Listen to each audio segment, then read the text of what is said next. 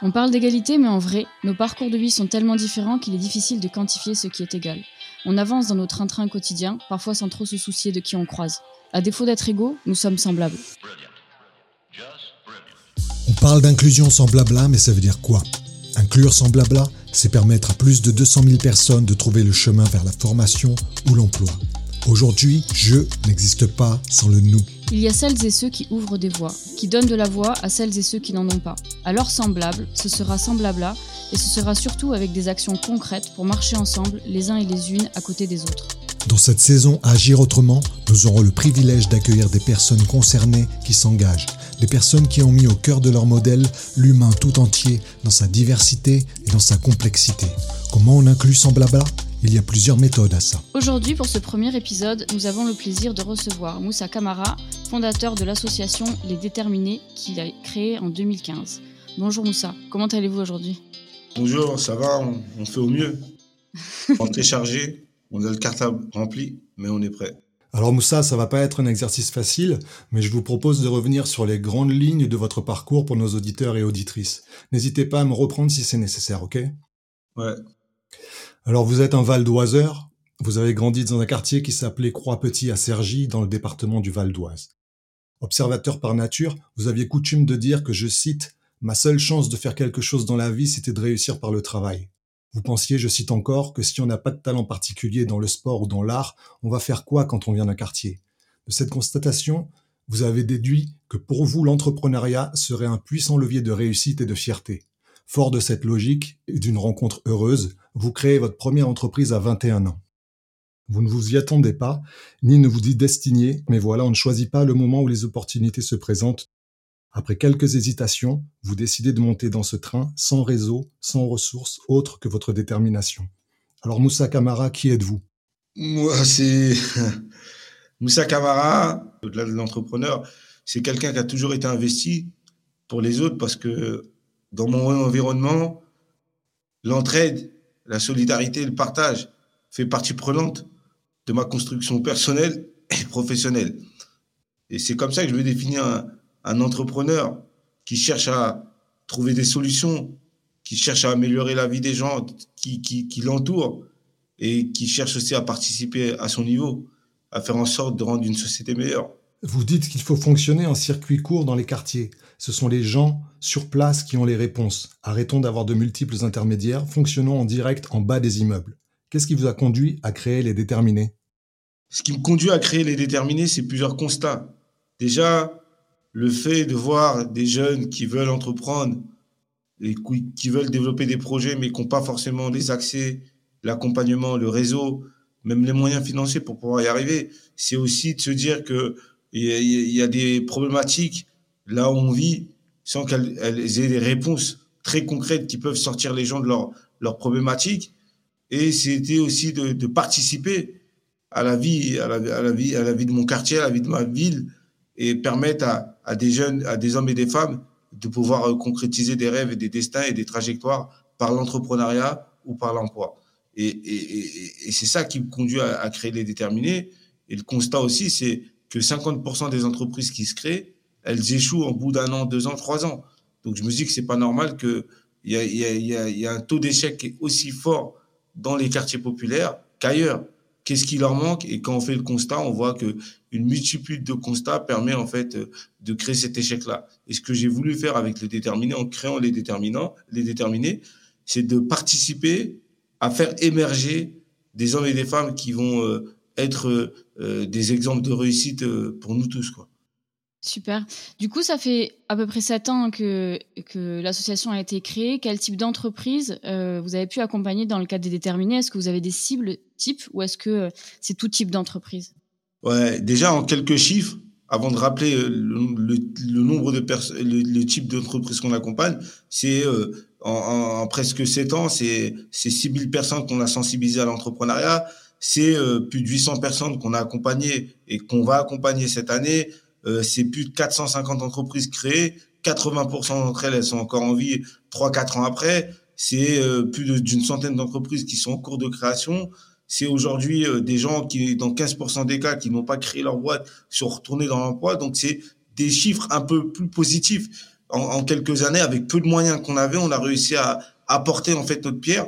Mais au-delà de tout ça, c'est vraiment euh, euh, d'accompagner des gens qui vont créer des business dans plein de secteurs d'activité, que ça soit dans les nouvelles technologies, que ça soit dans l'alimentation, que ça soit dans la mode, que ça soit dans les mobilités douces, que ça soit euh, dans l'agroalimentaire, dans l'agriculture, dans la grande distribution, etc.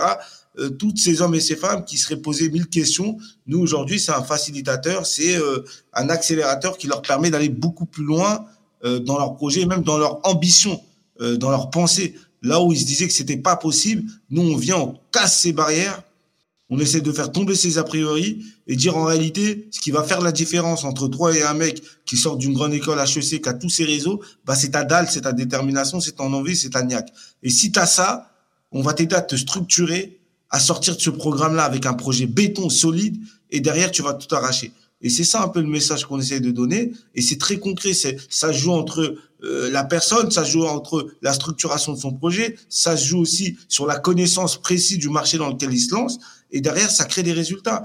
Et tout ça, ça a été rendu possible parce que on n'a pas voulu créer un réseau d'entrepreneurs des quartiers dans les quartiers, mais au contraire, on s'est dit on va prendre les meilleurs, ceux qui sont les plus motivés pour les, inclure dans l'écosystème économique général. Et quand on fait ça, ben on crée de la réussite, on crée une certaine dynamique. Il y a ceux qui réussissent et ceux ceux aussi qui échouent, mais ça a été une expérience dans leur parcours professionnel, dans leur parcours entrepreneurial, dans leur parcours de vie. Ça les a changés, ça les a transformés. Et aujourd'hui, ils savent où ils veulent aller. Ils ont une vision très claire. Je, je, déjà bravo parce que je suis aussi dans cette euh, dans cet environnement-là, l'accompagnement des entrepreneurs sur les sur les sujets justement de création d'entreprise. Et du coup, quels sont d'après vous les facteurs de réussite pour euh, ce type de, enfin pour les projets que vous accompagnez? Vous parliez de la réussite. Qu'est-ce qui fait que les déterminés en fait, euh, quand on est accompagné en fait, ça, ça fait la différence Entreprendre, c'est compliqué. Nous, on n'essaie pas de vendre ce qui est un rêve utopique aux entrepreneurs. On leur dit la réalité. Vous rentrez dans un, dans un parcours entrepreneurial où à partir du moment où vous entreprenez, c'est de prendre des risques. Donc, il y a un risque aussi d'échec qui est réel. Et nous, on est là pour rappeler tout ça.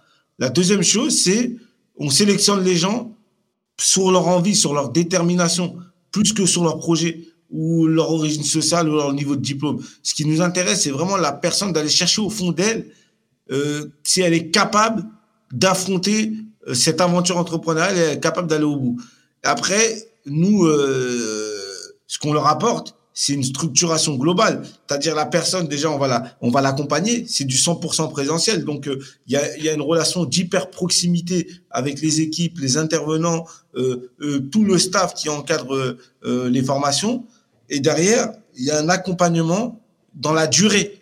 C'est-à-dire, on est minimum six mois avec eux, presque 100%, presque tous les jours.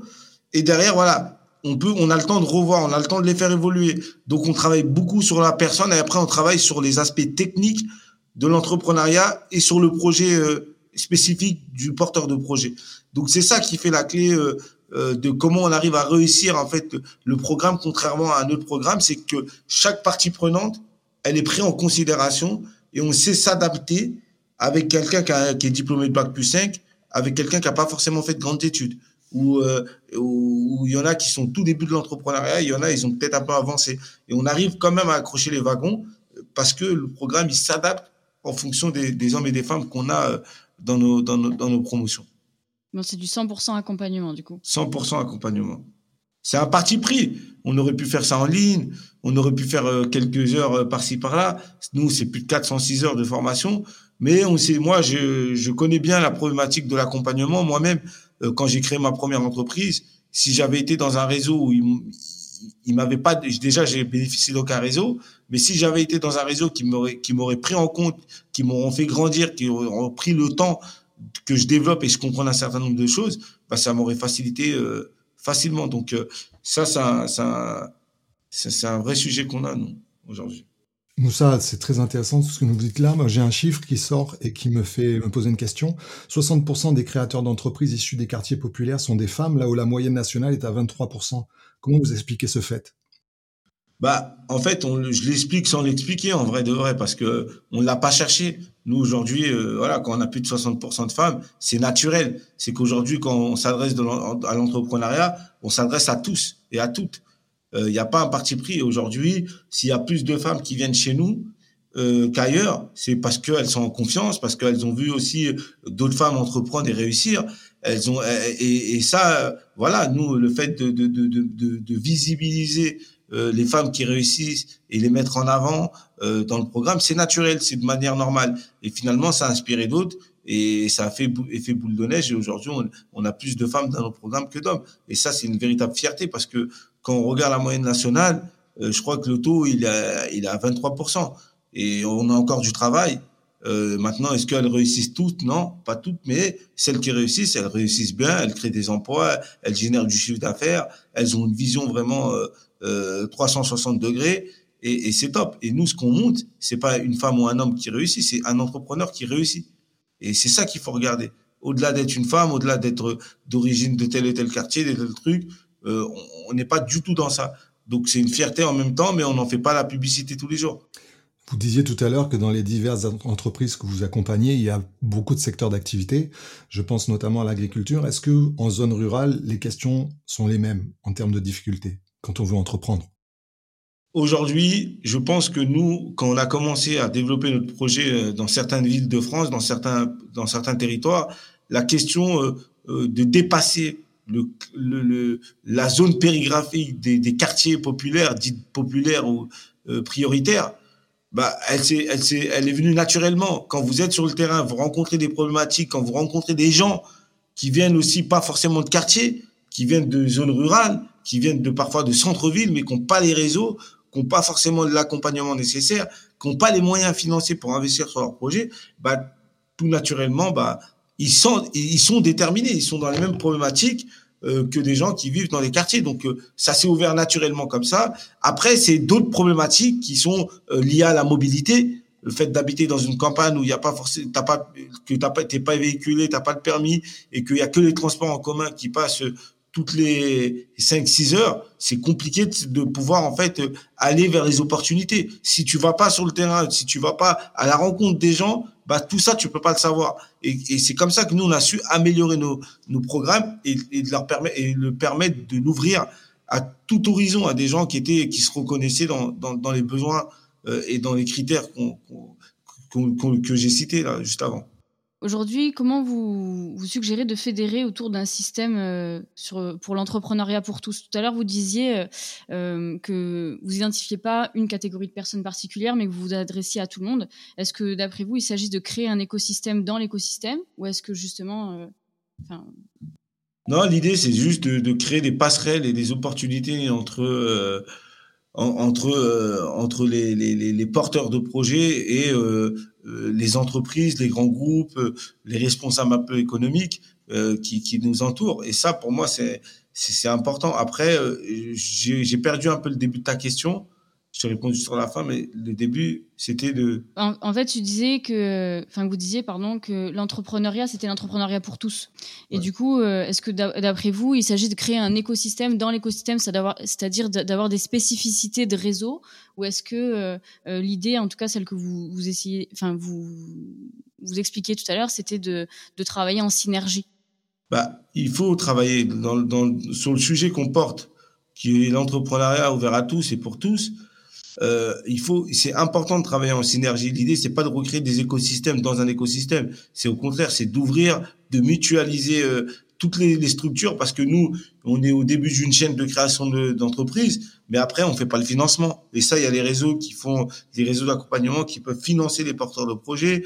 Euh, il, y a, il y a la banque publique d'investissement qui aussi, qui peut aussi euh, prendre du capital dans les boîtes quand elles grossissent, etc. Donc euh, tout ça, c'est c'est un petit monde qui euh, vit bien, mais qu'il faut euh, euh, continuer à, à, préserver, à mutualiser les énergies. Donc nous, on est dans une vraie logique que les entrepreneurs qui sont passés chez nous, quand ils sortent, il y a, des, il y a après quoi. Il y a d'autres réseaux, on les redirige, on travaille étroitement avec plein de réseaux d'accompagnement ou des réseaux d'entreprises ou de clubs ou d'affaires, etc., qui peuvent permettre aux entrepreneurs qu'on accompagne de bien grandir et de connaître tout l'écosystème de, la chaîne de valeur de la création d'entreprise. Comme je disais tout à l'heure, Moussa, vous, vous avez créé votre première boîte, vous aviez 21 ans. Aujourd'hui, en tant qu'entrepreneur, est-ce que vous estimez avoir un devoir envers les autres? Euh, Moi, j'estime personnellement parce que ça a toujours été mon, mon leitmotiv. j'ai pas de responsabilité là-dessus. Je le fais parce que c'est nécessaire de, de le faire et je le fais par conviction, on va dire. Parce que moi, là où j'ai grandi, euh, j'ai grandi, c'était dans, dans, dans, dans, un territoire où il y avait plein de difficultés, compliquées, et euh, j'étais dans l'ADN de l'état d'esprit de quand il y en a un qui réussit, il faut que les autres y réussissent aussi. La réussite collective, elle est plus forte que la réussite individuelle. Donc moi, c'est un devoir, c'est une conviction forte que je porte de pouvoir contribuer. Bien sûr, ce que j'aurais pu faire, continuer à faire ma boîte, gagner de l'argent, ou là aujourd'hui euh, développer une entreprise, euh, aller chercher les clients, etc. et faire beaucoup d'argent. Mais euh, pour moi, ça avait pas sens. Et ce qui faisait sens, c'est de créer un projet comme les déterminés et d'accompagner des centaines, voire des milliers de personnes à développer des business parce que je sais que l'impact il est plus fort parce que quand il y en a un qui va créer son entreprise ou quand certains créent leur boîte bah finalement déjà c'est un sentiment de fierté ça les valorise euh, ils, ils, lèvent la tête et derrière ça crée de ça crée de l'emploi. Parce qu'ils recrutent localement ça crée une dynamique économique ça crée de la richesse. Et donc tout ça ça ça, ça vit bien. Et, et, et, et c'est pour ça que moi ce que je fais aujourd'hui et, les fruits que je récolte c'est plus que de l'argent. C'est de la fierté des gens, c'est le sentiment euh, de, de, de, de, du travail bien fait, c'est de voir une personne que vous avez accompagnée au tout début et, l'avoir évolué dans le temps et l'avoir créé son entreprise, développer de l'emploi, grandir, avoir une autonomie financière et de faire des choses. Ça, c'est le meilleur, c'est la meilleure des, des, des récompenses. Hein. Et moi, comme je le dis souvent, je cherche pas à, à, à former euh, et accompagner que des modèles de réussite, des gens qui vont réussir. Cherche à former des leaders, des hommes et des femmes qui vont être en capacité d'inspirer autour de eux, qui vont être en capacité de transmettre euh, ce qu'ils ont appris, ce qu'on leur a donné, euh, des hommes et des femmes qui vont euh, être dans le partage, qui vont être dans la dans cet état d'esprit de détermination. C'est pour ça que moi, les déterminés, au-delà d'un projet entrepreneurial, euh, euh, économique, je le vois comme un projet sociétal, un projet qui permet de, de, de, de bousculer les codes, euh, de faire tomber les barrières, de redonner euh, la chance de réussite même à ceux qui ne l'ont pas au départ et de casser voilà casser un peu ces plafonds de verre. C'est un peu ça les déterminés pour moi. Et c'est comme ça que je le porte, c'est comme ça que je le vis, c'est mon ADN, c'est pour ça que je fais tout ça et je compte pas mes heures. Et aujourd'hui les gens nous le rendent bien. Vous parlez d'un projet sociétal. Euh, sept ans après la création et le démarrage des déterminés, si vous deviez faire un bilan sur les difficultés que vous avez rencontrées et qui n'étaient pas celles que vous, que vous envisagiez, vous résumeriez ça par quoi? Quelles ont été les principales difficultés jusqu'à aujourd'hui? C'est compliqué de faire un bilan parce que je suis encore dans l'action et c'est difficile. J'ai du mal à, à, à, prendre du recul vis-à-vis de tout ça parce que ça fait sept ans. Mais si les sept ans, je les ai pas vus passer. J'enchaîne les années euh, parce qu'on est tout le temps constamment dans l'action. Euh, c'est l'une des meilleures façons d'apprendre de façon. Et après, le bilan que je peux tirer de, de, de ces quelques années, euh, les freins que j'ai pu rencontrer, il y en a eu pas mal. C'est déjà la confiance des, des, des, entreprises, la confiance des entrepreneurs, de l'écosystème. Quand tu arrives, t'as pas le bac, euh, euh t'es, sans réseau, personne te connaît, tu portes un sujet qui s'adresse à une certaine population et pas à tous. Bah, c'est dur de se faire entendre, c'est dur de convaincre les gens c'est dur de, à un moment donné, quand moi je voulais rencontrer des gens hyper importants pour les faire euh, embarquer et juste témoigner auprès de, la structure, euh, c'était compliqué. Personne nous ouvrait la porte. On a eu quelques ouvertures et quelques gens qu'on rencontré qui nous ont fait confiance, mais en, règle générale, c'était pas évident. On a galéré. Aujourd'hui, voilà, euh, mais on a travaillé. Et à ce moment-là, moi, je me suis dit bon, vu que les gens qui sont importants, nous, on va devenir importants pour que les gens importants puissent eux-mêmes venir vers nous. Et c'est ce qu'on a fait.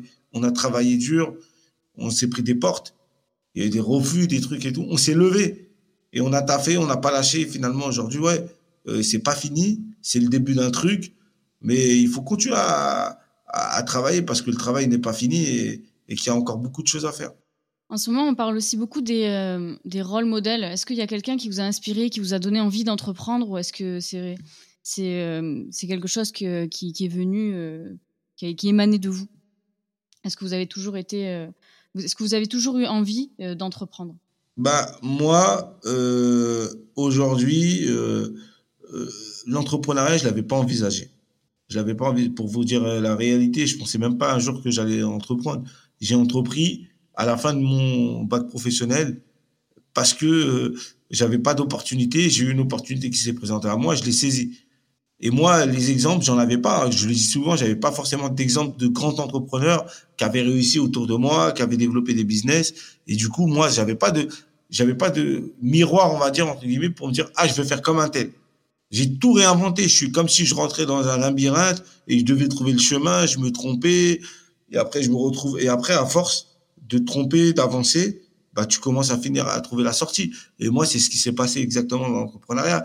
Et aujourd'hui, je suis inspiré par par des multitudes de personnes, c'est-à-dire c'est pas une personne en général qui va m'inspirer dans mon parcours, mais ça va être euh, la, petite, le, la, la, mère de famille qui a trois enfants, qui va se lever tous les matins et qui va les bosser, qui va garder ses enfants, qui va pouvoir les éduquer. Euh, c'est le petit jeune qui euh, a pas de réseau, qui a rien, qui euh, essaie de se débrouiller pour aller chercher un job ou qui va créer une entreprise. C'est vraiment plusieurs sources d'inspiration et dans les discussions et dans les rencontres que je fais, c'est ça qui m'inspire en vrai. C'est plusieurs personnes, plusieurs personnes, des discussions, des gens que, qui, que personne connaît parfois, euh, où j'ai eu des discussions profondes qui m'ont tellement inspiré en me disant que ce que je fais est utile et faut aller encore plus fort.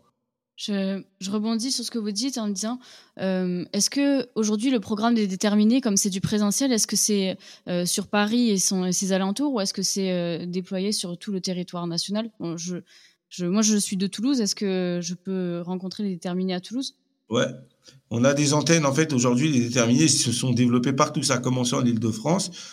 Et aujourd'hui, maintenant, on est dans plusieurs villes en France. On est euh, notamment à Toulouse, vu que tu l'as cité, mais on est aussi euh, à, au Havre, euh, à Caen, à, Rouen, à Lille, à Roubaix, à Mulhouse, à Nantes, à Bordeaux, à Lyon, à Montpellier, à Toulouse et à Marseille et dans d'autres villes que j'ai pas citées.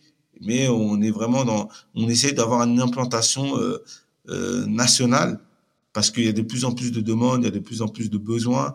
On voit que des gens de partout en France candidatent chez les déterminés. Le seul critère, c'est qu'il faut être à proximité, être dans la ville où, la formation se passe. Vu que c'est en présentiel à 100%, du coup, c'est pour ça qu'on qu'on qu'on garde un peu cette proximité euh, qui est importante pour nous. Qu'est-ce que vous diriez du coup à des jeunes qui aimeraient entreprendre, mais à qui la société induit le message que du fait de leur adresse, de leur origine ou de leur provenance euh, d'un point de vue euh, général, euh, qu'ils doivent rester à leur place, ou du moins qu'ils n'ont pas leur place dans l'entrepreneuriat? En fait, finalement, personne ne doit te dire tu dois rester à ta place. C'est toi, tu te le dis toi-même en vrai.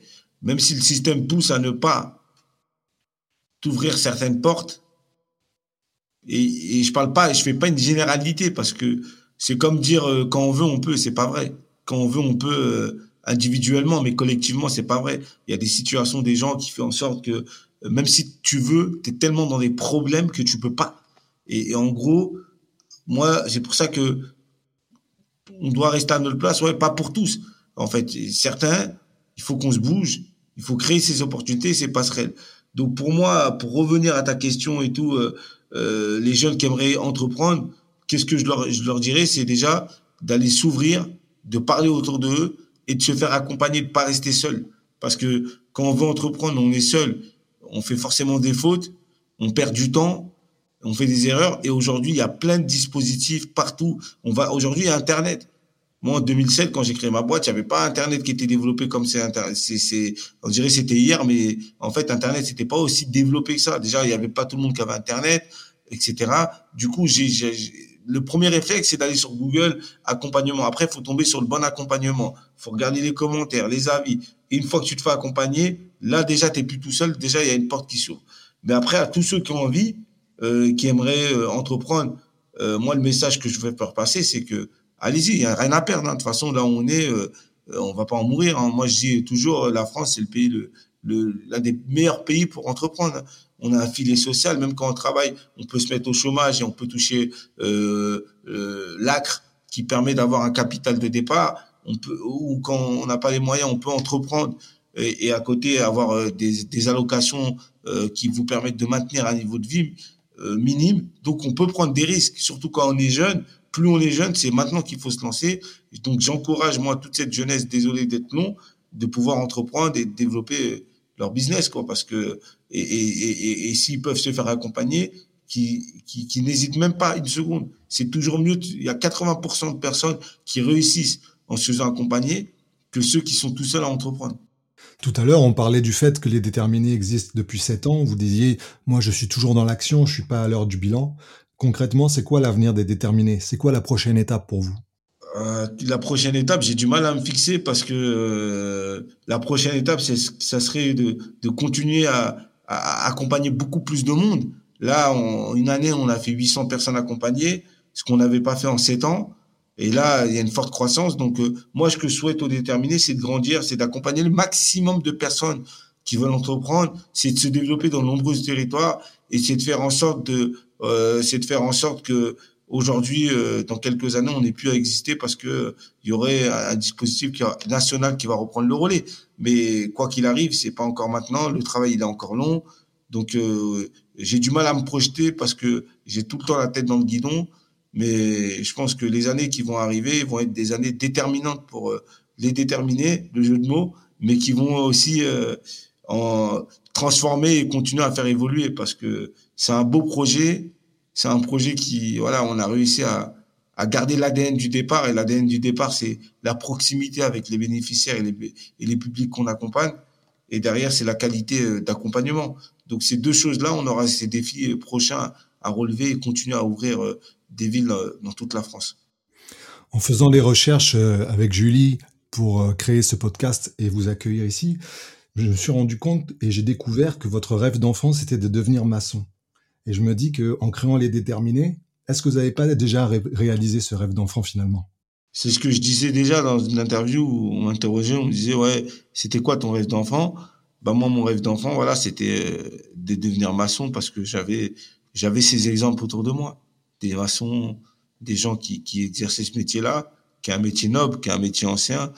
Et aujourd'hui, voilà, j'ai pas pu devenir maçon euh, à proprement dit, mais euh, comme tu le disais bien, euh, Rodolphe, c'est, je suis en quelque sorte un maçon du cœur. Un constructeur de passerelles. Des, des, ponts et des passerelles. Exactement. C'est ça. Du coup, ce podcast arrive à son terme et avant de terminer, j'aimerais vous proposer de mettre en lumière une structure qui, selon vous, résume vos convictions et votre philosophie euh, de la détermination. Qu'aimeriez-vous faire découvrir pardon, à nos auditeurs et auditrices? Bah Moi, en ce moment, euh, voilà, je suis assez, euh, assez bluffé du travail que fait un, jeune qu'on a accompagné chez les déterminés, qui a créé un média qui s'appelle Banlieusard Nouveau, et qui met en avant des, des, actions et des initiatives positives ou des parcours positifs et qui montre la banlieue sur un œil sur un œil différent. Et c'est quelqu'un qui fait un travail de proximité de terrain que j'apprécie énormément. Et, et, voilà, ça c'est des c'est des choses, c'est des c'est des gens qu'il faut aller voir ce qu'ils font. Euh, ils ont une page YouTube, ils ont une page euh, Instagram, Banlieusard Nouveau, où, où il y a plein d'actualités, il y a plein de portraits, il y a plein d'initiatives qui sortent du commun et mais qu'on voit tous les jours nous, mais que c'est pas connu du grand public. Et je pense que voilà, ça c'est une belle structure à mettre en avant aujourd'hui. Du coup, on prendra les coordonnées, on le notera dans le, dans les, dans le descriptif de, de l'épisode. Moussa Kamara, nous vous remercions beaucoup d'avoir accepté cette invitation. Je rappelle qu'il y a sept ans, vous avez fondé l'association Les Déterminés et que depuis, vous avez accompagné des centaines d'entrepreneurs émergents dans leur développement.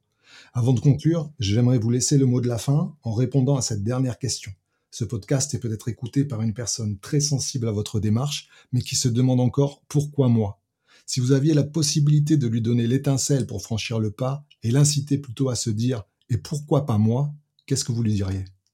Bah, Je lui dirais tout simplement que finalement le temps passe, il ne revient pas, mais euh, les regrets ou les choix c'est nous qui les subissons et c'est nous qui les prenons.